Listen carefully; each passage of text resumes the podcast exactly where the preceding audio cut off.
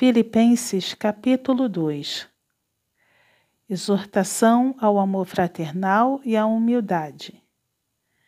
Se há, pois, alguma exortação em Cristo, alguma consolação de amor, alguma comunhão do Espírito, se há entranhados afetos e misericórdias, completai a minha alegria de modo que penseis a mesma coisa Tenhais o mesmo amor, sejais unidos de alma, tendo o mesmo sentimento.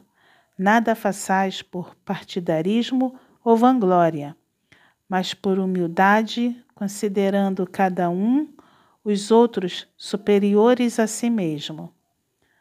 Não tenha cada um em vista o que é propriamente seu, senão também cada qual o que é dos outros o exemplo de Cristo na humilhação. Tende em vós o mesmo sentimento que houve também em Cristo Jesus, pois ele, subsistindo em forma de Deus, não julgou como usurpação o ser igual a Deus.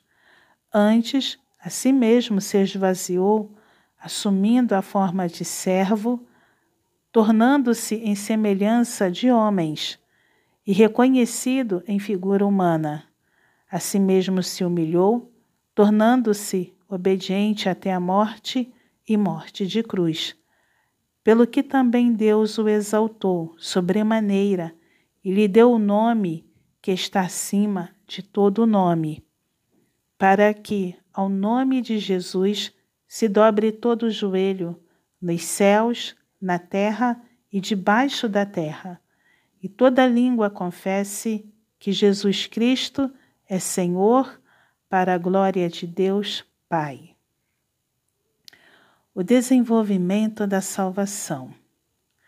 Assim, pois, amados meus, como sempre obedecestes, não só na minha presença, porém, muito mais agora na minha ausência, desenvolvei a vossa salvação com temor e tremor, porque Deus é quem efetua em vós tanto querer como realizar, segundo a sua boa vontade.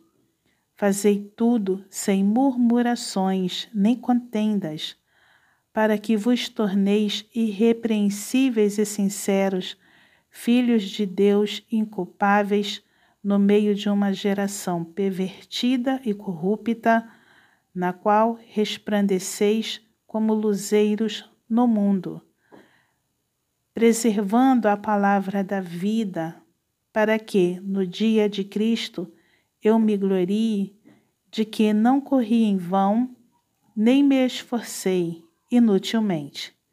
Entretanto, mesmo que seja eu oferecido por libação sobre o sacrifício e serviço da vossa fé, alegro-me e com todos vós me congratulo. Assim vós também, pela mesma razão, alegrai-vos e congratulai-vos comigo. Paulo e seus companheiros Timóteo e Epafrodito. Espero, porém, no Senhor Jesus, mandar-vos Timóteo o mais breve possível a fim de que eu me sinta animado também, tendo conhecimento da vossa situação. Porque a ninguém tenho de igual sentimento que, sinceramente, cuide dos vossos interesses. Pois todos eles buscam o que é seu próprio, não o que é de Cristo Jesus. E conheceis o seu caráter provado, pois serviu ao Evangelho, junto comigo, como filho ao Pai.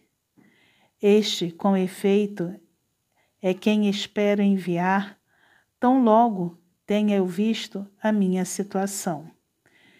E estou persuadido no Senhor de que também eu mesmo brevemente irei.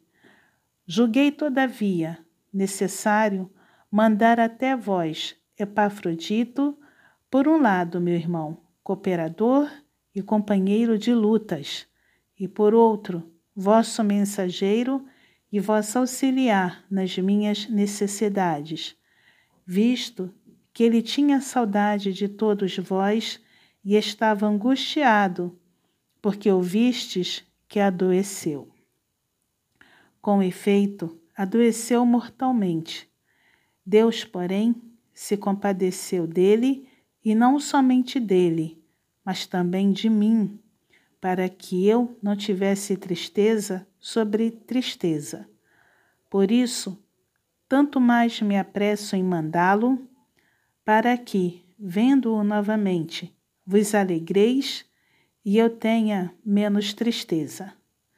Recebei-o, pois, no Senhor, com toda alegria, e honrai sempre a homens como esse, visto que, por causa da obra de Cristo, chegou ele às portas da morte e se dispôs a dar a própria vida para suprir a vossa carência de socorro para comigo.